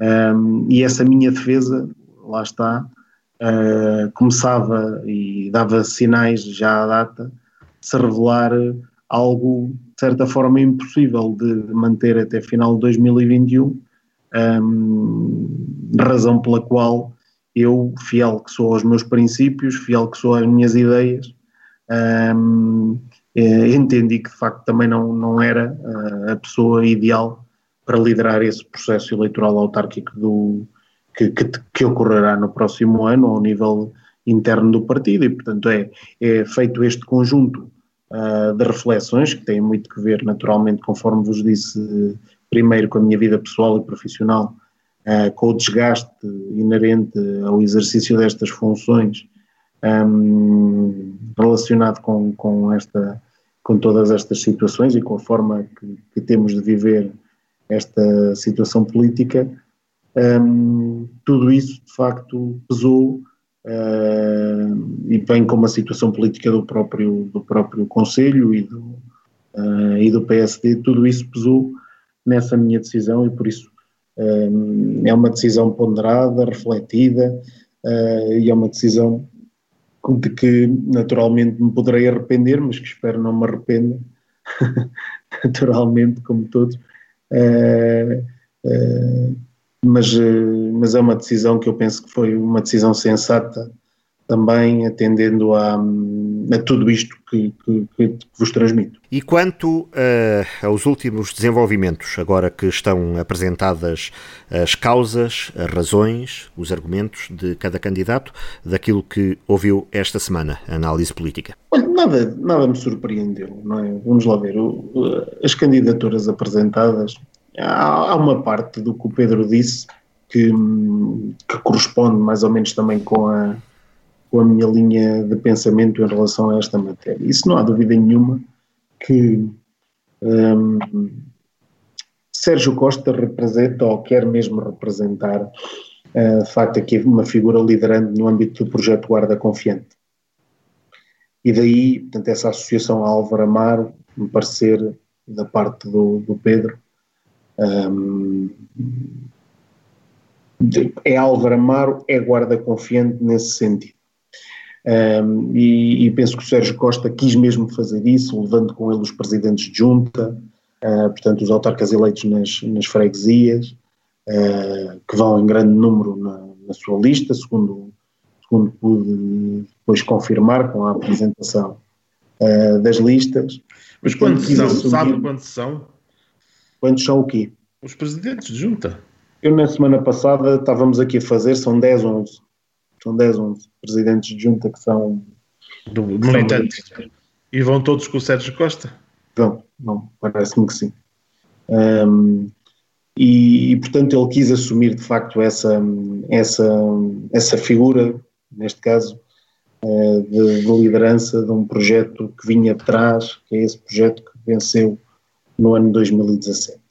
E do outro lado estão, de facto, pessoas que, que não, não estiveram tanto ao lado desse, desse projeto, uh, claro, também com aqui algumas exceções, naturalmente, uh, que é importante, porque estas coisas já conheceram, de facto, bastantes alterações, um, e neste caso agora também com a candidatura de Júlio Santos, naturalmente que é uma candidatura de, que se apresenta ao contrário do que acontecia há dois anos atrás, que se apresenta como uma candidatura de facto de suporte uh, ao Executivo Municipal liderado por Carlos Chaves Monteiro. Portanto, nesse aspecto, uh, também aqui fazer aqui a ligação com uma recente entrevista de Carlos Chaves Monteiro, que, em que afirmou de facto as suas relações com Álvaro Amaro não estavam, estavam até algo deterioradas e, portanto, isto aqui uh, bate em certa medida com aquilo que o Pedro tinha acabado de referir uh, a esse respeito um, destas ligações uh, dos que o Pedro lhe chamou os saudosistas e depois eu até acabei por dizer os que não lhe tinham saudades nenhumas, mas é, é, é sem, sem utilizar esses termos penso que são de, alguma, de algum modo um, um exagero, não é? Olha que não, olha que não. Não, são, são no sentido que não, nem de um lado são os saudosistas, nem do, do outro são os que não lhe têm saudades nenhuma. Uh, uh, existe, existe de facto mais ou menos proximidade um, àquilo que foi o projeto Guarda Confiante, mas não, não enquadro não enquadro as coisas de facto com, com o exagero que acho que, que, que é transmitido para os, para os nossos ouvintes por essas, por essas palavras. Mas por isso nada me surpreendeu particularmente. Uh, Sérgio Costa teve uma campanha mais virada para fora, uh, teve uma campanha uh, mais virada também para a comunidade, não só para a interna do PSD, tentando cativar também pessoas um, da sua, portanto, da, da, cidade, que não têm ligação direta ao PSD, que portanto podem ser simpatizantes, mas não têm essa ligação que é dada pela, pela militância ativa partidária. Um, e Júlio Santos, uma, uma campanha mais interna, um, em que mesmo esta sua apresentação, e o Pedro faz aqui, fez aqui um, um comentário com o qual eu concordo, no sentido de que a apresentação foi muito centrada também na figura do adversário, uh, de Sérgio Costa, ou pelo menos aquilo que, que pudemos acompanhar de alguma maneira pela comunicação social local, foi uma campanha muito centrada no, ou uma campanha, uma apresentação muito centrada no, no, no adversário, um, e eu penso que nesse aspecto perdeu a oportunidade para também se afirmar pela, pela positiva, e com um discurso marcado, marcado ao contrário daquilo que, que eu tinha dito aqui um, em semanas anteriores, tanto relativamente à apresentação de Carlos Condesso como em relação a Sérgio Costa, que julgo que usaram de muitas cautelas, na opinião de alguns até poderão ter usado de cautelas demais, mas usaram muitas cautelas e eu disse aqui ainda na semana passada que de facto esse discurso cauteloso é um discurso que eu além de entender um, é um discurso que eu me agrada no sentido de que também foi essa sempre a minha posição política. Ou seja, foi tentar gerir o máximo de sensibilidades para não acontecer aquilo que o Pedro dizia, que pode acontecer também aqui no PSD, que é haver um rompimento absolutamente total um, na sequência disto, porque tudo aquilo que se diz no sentido de marcar assim posições profundas uh, pode ter reflexos depois numa divisão muito grande uh, do partido e por isso uh, convém de facto usar de algumas cautelas, parece-me. Um, mas é aquilo que, que, resulta de uma forma muito clara para, quem, para quem faz uma leitura. Eu penso que a, a Guarda, como um todo, percebeu basicamente o que está aqui a acontecer, é que Uh, Sérgio Costa se apresenta, de facto, a estas eleições com, com essa perspectiva de, de vencer as eleições e de assumir um protagonismo uh, político que, de certa forma, perdeu quando foi destituído um, ehm, dos pelouros um, ehm, por, por Carlos Chaves Monteiro. Um, ehm, é um protagonismo político que ele, al, al, me parece que almeja, que pode inclusivamente uh, redundar aqui numa tentativa de, de, futuramente ser um candidato à Câmara uh, Municipal da Guarda, independentemente de, de tudo aquilo que, uh, que entretanto possa acontecer, e do outro lado uma lista que claramente assume essa posição de conforto, de suporte um, ao Executivo Municipal e, essencialmente, à figura de Carlos Chaves Monteiro como candidato autárquico em 2021.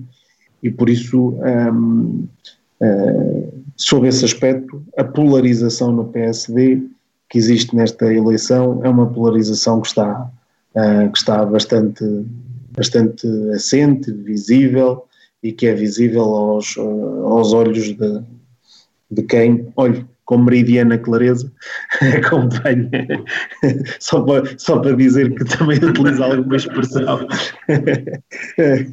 Uh, quem oh, Tiago, não me diga que também é um saudosista, também é um daqueles que se sentem Olha, que eu, eu, passei, eu passei bons tempos e acho que o PSG Guarda passou bons tempos quando sob a liderança de Álvaro Amaro, e por isso posso lhe dizer ah, que também passou, porque senão não tinha, não tinha chegado ao poder, pois passou. Ora bem, claro, Portanto, dizer, isso é objetivo. É? Exatamente. E, e eu e o meu percurso político, naturalmente, também estará sempre uh, de alguma forma associada a isso, e portanto isso é um passado que eu não renego de maneira nenhuma. Um, mas dito isto, uh, portanto, sob esse, sob esse aspecto, nada me surpreendeu especialmente na campanha. Uh, continuo a dizer que uma análise uh, daquilo que são os, o universo eleitoral para estas eleições da Comissão Política de Secção, e eu volto a dizer que não o conheço particularmente nesta, nesta eleição, mas uma análise, por exemplo, daquele que foi o universo eleitoral da minha última da eleição para a Comissão Política de Secção, uh, poderia dizer e direi com, com, com alguma certeza que me permite apontar para, esse, para uma situação de equilíbrio, de facto, nesta, nesta quando, quando se olha prospectivamente para esta, para esta eleição e, e aguardo de facto, também com alguma expectativa pelo resultado que será conhecido amanhã à noite. Independentemente de tudo, também dizer o quê? Que acho que o partido vai sair mais ou menos como, como entrou nesta, nesta eleição. Ou seja, a divisão vai ser, está, está marcada.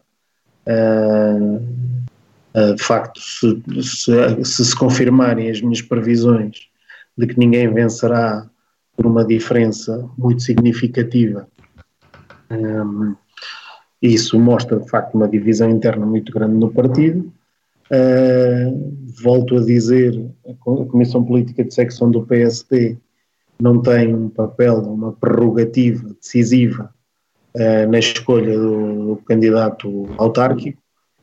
Um, mas uh, de facto, dependendo da forma como, como correrem estes resultados, pode haver mais ou menos alinhamento entre os órgãos nacionais, distritais e, e em relação a essa matéria. Isso obrigará, de alguma maneira, e é sobre, sobre esse ângulo que eventualmente depois, na próxima semana, depois de conhecermos os resultados, uh, haverá de incidir, se calhar aqui a nossa análise política, é a obrigação de se clarificar qual é o candidato mais cedo ou mais tarde uh, ao nível do PSD, porque um determinado alinhamento permitirá gerir esta situação com mais conforto, com mais calma, com mais serenidade, e outra obrigará, eventualmente, a, a que as decisões se precipitem mais rapidamente. Portanto, se Júlio Santos ganhar, esse tempo uh, correrá com uh, maior tranquilidade. Uh, presumindo que se aplicará a regra de que o Presidente em funções poderá ser candidato assim queira, mas se uh, ganhar Sérgio Costa, entende que o PSD deve meter-se o quanto antes no assunto e clarificar as coisas para que uh, a Guarda não passe, a Guarda, a Câmara, o PSD não passem os próximos meses nesta indefinição. Algo vai ter que acontecer. Se Sérgio Costa vencer as eleições, algo vai ter que acontecer. Uh também sinceramente não sei o que. Também lhe, lhe, transmito isso. Mas, uh, eh, um, de facto, a situação de termos um, de haver um presidente da Conselhia do PSD, que é vereador sem pelouros na, na Câmara Municipal da Guarda, uh, fará, natural, naturalmente, terá que levar a uma maior confluência do discurso. E se não houver essa confluência do discurso, tudo isso uh, passará mal para a opinião pública, não é? Ou seja, uh, se não houver, se não houver essa capacidade para uh, haver mais pontos entre aquilo que é neste momento o Executivo Municipal e o vereador sem pelouros Sérgio Costa, de facto eu penso que o, é, é obrigatório que haja aqui uma mexida, um abanão, alguma coisa que uh, que faça, que faça eh, uma intervenção, diria mesmo, do partido a nível nacional, em que venha colocar aqui, de alguma maneira, os pontos nos is um, ehm, em relação a, ao, ao que o partido pretende para o futuro da Guarda. Algo efetivamente, eh, vamos lá ver, ninguém, pode, ninguém compreenderá uh, de, forma, de forma simples que haja um discurso do PSD Conselho e um discurso do PSD Executivo Municipal. Mas isso é o que acontece agora, oh, oh, Tiago.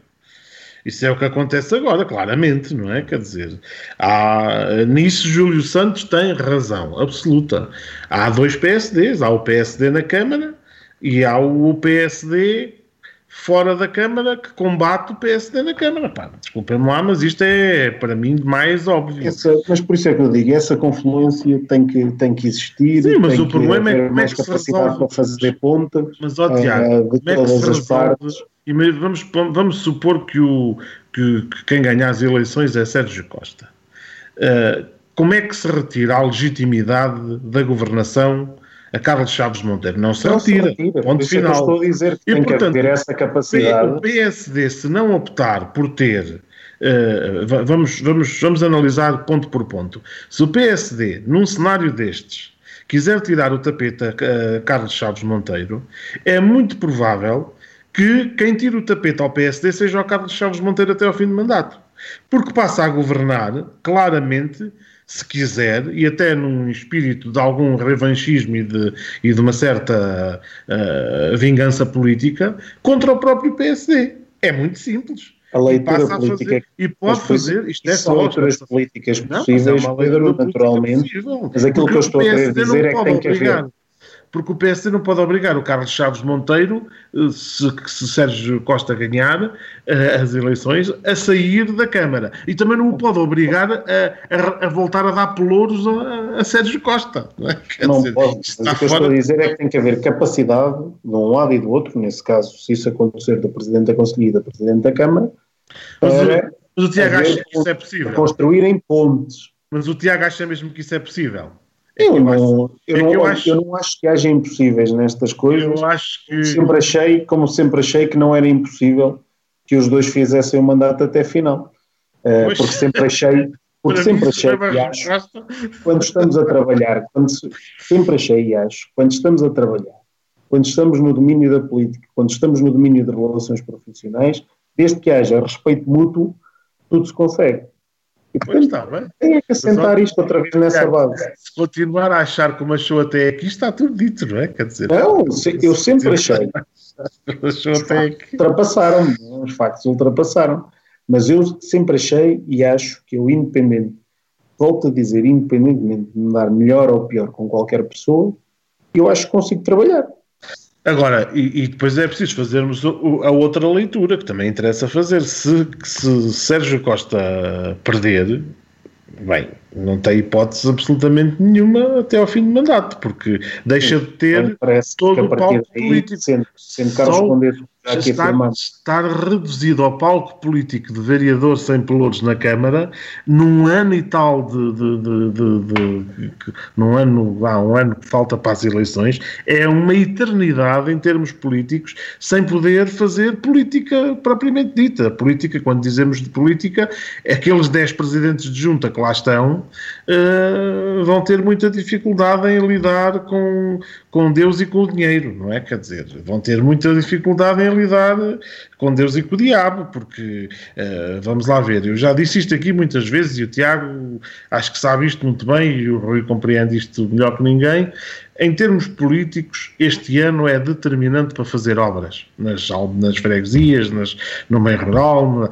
E estes presidentes de junta, se o presidente da Câmara quiser ser de alguma forma vingativo, hum, é quer dizer, tem, tem das duas uma, ou, ou lhes corta a, verba e não fazem nada até ao fim do mandato e agudiza os problemas em termos políticos, ou então, para, para os conseguir passar para o lado dele, uh, tem que abrir os cordões à Bolsa uh, e já percebemos que Carlos Chaves Monteiro está focado, a meu ver, está com o foco todo direcionado para fazer tudo o que estiver ao seu alcance para voltar a ser candidato à Câmara. Para mim isso não é Uh, para mim isso é algo perfeitamente hum, compreensível.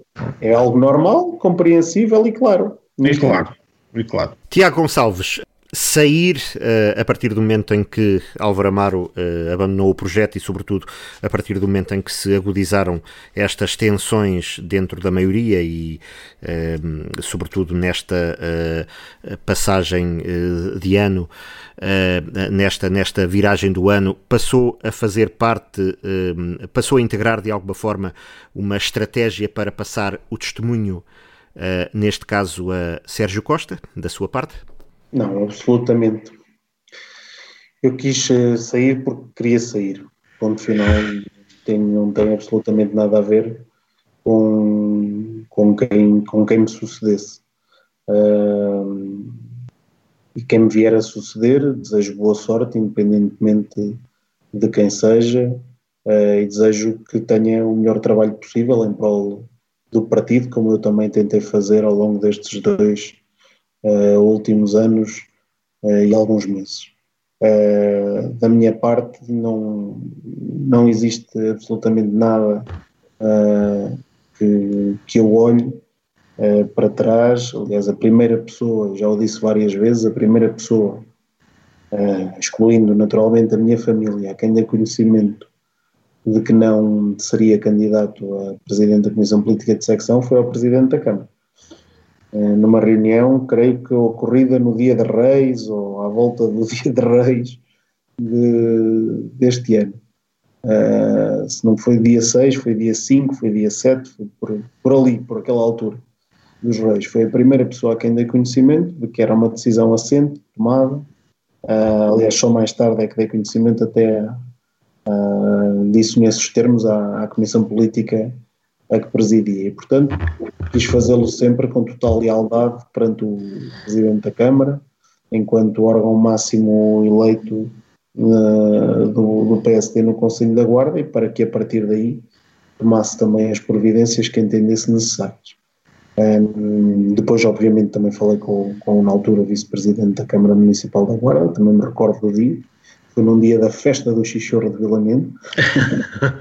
uh, em que lhe dei conhecimento também dessa, dessa situação, portanto estamos a falar também do final do, do mês de janeiro, um, uh, e portanto para que cada um deles a partir daí também uh, entendi que, que mereciam, de facto, essa, essa palavra, essa atenção, de lhes comunicar um, previamente, uh, com alguma antecedência, para que se pudessem preparar uh, de alguma forma para o que vinha a seguir em relação a estas, a estas matérias. Mas a minha opção foi, foi muito clara, no sentido de, de afastamento.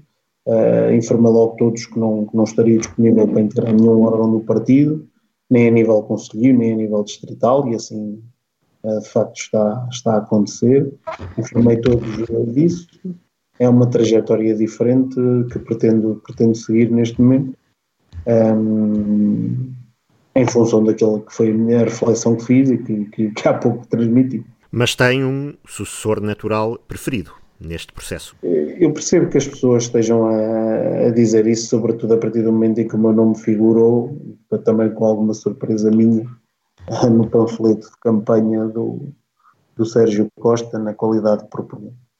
Um, de facto, tenho, tenho uma relação de amizade de muitos anos com, com o Sérgio Costa, que é anterior uh, estas vitórias eleitorais uh, do PSD, é uma pessoa que me merece muita estima e consideração desde há muitos anos a esta parte, um, e com quem tenho marcadamente também, é uma pessoa que fará sempre parte também do meu, do meu percurso. Relativamente a essa propositura, eu quero lhe dizer que da mesma forma que ao longo destes últimos dois a três anos em que eu me tenho apresentado a eleições no PSD, uh, sempre pedi a propositura do Sérgio Costa e ele nunca me colocou a menor reserva a nenhuma das listas para a qual eu lhe pedi a propositura ao longo destes três anos.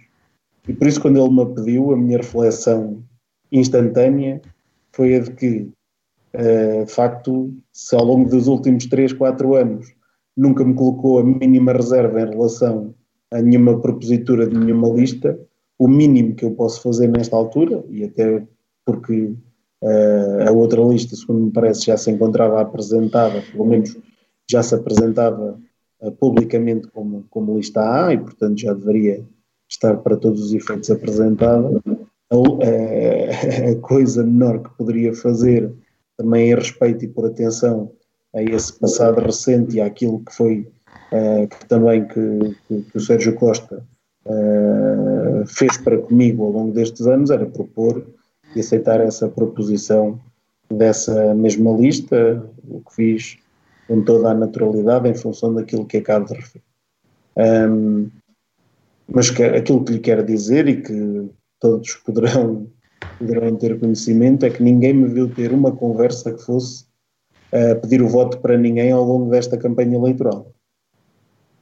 Isso posso lhe dizer também de uma forma muito clara. Aliás, houve várias pessoas que me ligaram para me questionar uh, qual era o meu posicionamento, uh, de forma até, em alguns casos, viram-me essa indicação quase de voto para se posicionarem também nesta campanha eleitoral e pode ter a certeza e poderão todos ter a certeza que não dei nenhuma indicação nesse sentido a ninguém, uh, pese embora naturalmente tenha as minhas convicções e, e eu próprio vai exercer o meu direito de voto em conformidade com aquelas que são as minhas convicções. Mas desta vez não manifesta, desta vez não manifesta publicamente a sua intenção de voto, é isso? E não. Para uh, terminar esta edição, vamos uh, aqui analisar rapidamente este armistício que acabou por ser ou que acabou por uh, se evidenciar na Assembleia Municipal do dia uh, 19, a primeira no pós-confinamento, a primeira a realizar-se no grande auditório do Teatro Municipal, que se revelou o espaço adequado para estes novos tempos, e a primeira desta série de duas, para já, sendo certo que a da próxima terça-feira será, poderá estar ao rubro para as bandas da bancada da maioria, porque é pouquíssimos dias depois destas eleições uh, internas. Será que este ambiente de paz uh, irá uh, repetir-se na Assembleia do dia 30 de junho? Pedro Pires. Eu não sei se se vai repetir ou se na, nesta Assembleia de 30 de junho poderemos ver uns ânimos um bocadinho mais exaltados sob o ponto de vista da, da excitação da vitória de um lado ou do outro, relativamente àquilo que forem os acontecimentos deste ato eleitoral. Uh, mas eu estava até de dizer que não compreendi muito bem a estratégia da marcação desta Assembleia Municipal para o dia 30. Uh, e, e já sei que toda a gente me vai dizer que uh, a Assembleia Municipal tinha que ser tinha que ser até ao fim do mês e que tinha que ser no, é na deadline e que tinham que ser duas Assembleias Municipais e que tinha que ser isso tudo. Mas se olharmos, por exemplo, vamos lá ver, esta Assembleia de junho, eh, esta Assembleia do dia 30 é uma Assembleia vazia.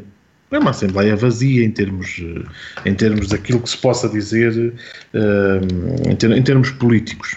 É uma Assembleia que terá a ordem do dia e mais qualquer coisa para encher eu não sei, ainda não vi a agenda, mas uh, será a ordem do dia e mais qualquer coisa para encher, porque verdadeiramente é para cumprir calendário e para cumprir a obrigação legal de, de fazer a Assembleia. E eu aí quero dizer com clareza que assim fiz também na, na, na minha Assembleia de Freguesia e vi que a Guarda, uh, aliás, fiz, fiz a, segui até a sugestão da, da, Assembleia de Freguesia da Guarda, que me pareceu muito razoável, de realizar as duas Assembleias uma a seguir à outra. Eh, porque poupamos na economia de meios, poupamos na economia das deslocações, poupamos na. Acho que se tinha muito a poupar se se tivessem feito, e achei este bom exemplo, de tal maneira achei bom exemplo uh, uh, esta estratégia seguida pela Assembleia de Freguesia da Guarda, que adotei exatamente a mesma estratégia para a minha Assembleia de Freguesia de Gonçalo. Precisamente por achar que esta economia é fundamental também na vida política e até para darmos alguns exemplos aos próprios cidadãos de que não andamos aqui a, a enfim, a, a, gastar tempo e dinheiro Uh, por exemplo, veja-se, eu não sei se há muitos deputados com deslocações, mas provavelmente a deslocação era a mesma já se poupava dinheiro, quer dizer, uh, uh, não sei, estou a falar legalmente, espero que isso, que isso não acontecesse, de, sendo no mesmo dia colocarem as deslocações duas vezes, não é? Quer dizer, nada me admira que pudesse acontecer, mas, mas a verdade é que poupava-se aqui algum, havia aqui a economia, verdadeiramente falando, de tempo e de, de e de tudo, e de dinheiro. Um, e, e não compreendi muito bem esta, esta necessidade da marcação da, das assembleias com, com, este, com este distanciamento temporal quando ela podia ter sido realizada perfeitamente. Admito que possam não se ter lembrado desta modalidade, mas eh, se pensarmos bem, eh, terminava uma Assembleia, fazia-se uma pausa, nem que fosse para jantar, e a seguir começava outra Assembleia, até porque, uh, no fundo, já estava tudo discutido o que havia para discutir, o período antes da ordem do dia já não seria tão longo, porque verdadeiramente já se tinha discutido, uh, e o que agora se vai discutir no dia 30 não será assim tão diferente daquilo que se discutiu na última Assembleia Municipal, que foi há dias, não é? Quer dizer, e acho que tínhamos aqui uma poupança. Uh, eu entendi que, se calhar, das duas, uma, ou não houve esta lembrança de, de fazer eh, esta Assembleia seguida, ou uh, há aqui um gostinho especial em ter a Assembleia no dia 30 para, para, para podermos ver o que é que isto dá e para podermos, uh, uh, no caso da vitória de um, podermos sorrir e, e acenar ou no caso da vitória do outro, pronto, termos que, enfim, uh, uh, tomar outro, outro tipo de, de, atitudes, mas não tenho dúvidas nenhumas de que esta. Um, este ambiente que se gerou na última Assembleia, segundo me contaram, foi um ambiente estranho, não é? Quer dizer, uh, um ambiente estranho no sentido de uh, toda a gente, a, a, o ambiente entre a Presidente da Assembleia e a Presidente da Câmara foi de tal maneira cordial que até chateou, não é? Quer dizer, até chegou a chatear. até chegou a chatear, porque de facto ninguém compreendeu. Chegou a chatear alguns, isso imagino. Exatamente, quer dizer, até chateou. Olha, a mim chateou profundamente porque estava à espera de podermos comentar aqui mais qualquer coisa e não comentámos. Espero mas, que ainda temos outra. mas, mas admito que quando eu digo que até chateou, porque, quer dizer, estávamos à espera, acho que estávamos todos à espera que aparecesse ali um ambiente crispado entre os dois elementos, entre os dois uh, titulares dos órgãos autárquicos, que acabou por não acontecer. Acho que estava toda a gente, vá, confessem lá, estávamos todos nessa expectativa, não é? Quer dizer, e portanto, hum, eu penso que esta Assembleia pode pode ser relativamente diferente, porque ela pode, de alguma forma, catalisar as, eh, as reações da, da, das eleições internas do PSD. E é, é, essa a expectativa que, que eu tenho relativamente à, à próxima Assembleia Municipal, um, que me parece que foi, uh, a meu ver, uh, estrategicamente marcada para uma data muito próxima do ato eleitoral e uma data posterior ao ato eleitoral. Claro que me poderão dizer que tem a ver com os prazos, tem a ver com podem-me dar as justificações todas que quiserem. Pronto, eu gosto de, de, de fazer... No caso um concreto, essas justificações até são óbvias, não é? São óbvias, claro, mas eu também gosto sempre de fazer a minha especulaçãozinha política, é, que, é claro. é, que é para isso que cá estamos também, não é? Quer dizer, que é para, para podermos abrir horizontes e, e, e, e abrir a mente de, de, quem nos ouve para outras hipóteses que não aquelas que são verdadeiramente as que, as que estão à vista, não é? Quer dizer... Tiago Gonçalves, sobre esta Assembleia do dia 19 e perspectivas para a do dia 30.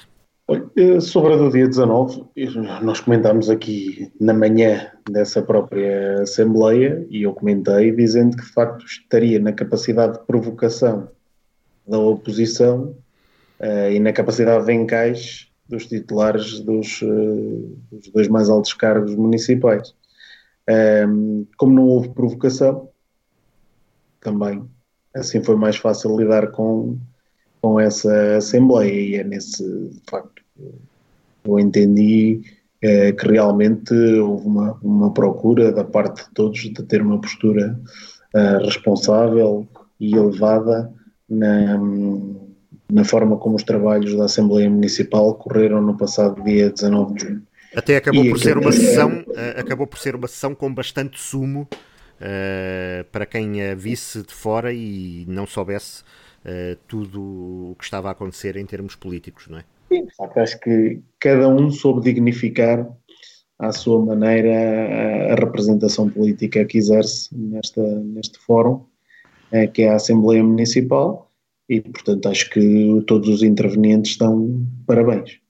Um, relativamente a esta Assembleia do dia 30, aquilo que se espera é a mesma coisa eventualmente com menos sumo, como estava a dizer, para utilizar a sua expressão, é, por, por uma questão, não é? Porque boa parte da discussão política já, já esvaziou. Já está feita e está esvaziada pelo, por força da, da proximidade à, à Assembleia anterior.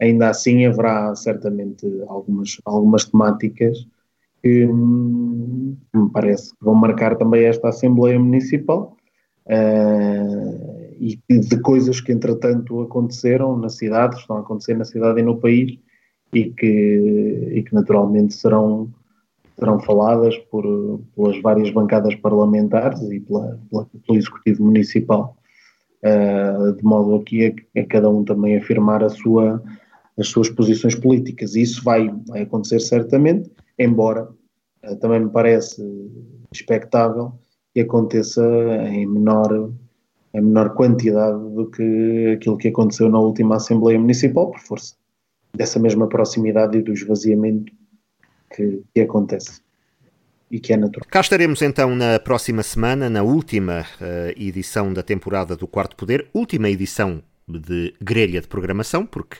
temos sempre de reserva algumas edições extra uh, para durante o verão e se calhar este ano não vai ser a exceção, mas no que toca a esta grelha de programas, no que toca a esta temporada onde nada ficou por dizer e onde mantivemos aqui este encontro uh, todas as sextas-feiras de manhã, apesar do estado de emergência, apesar de todos os planos de contingência, uh, a edição da próxima semana será a última da atual grelha de programas e cá estaremos para analisar uh, os acontecimentos políticos de uma semana que, em termos de atualidade política, vai ser determinante. Pedro Pires, Tiago Gonçalves, voltamos a encontrar-nos na próxima sexta-feira.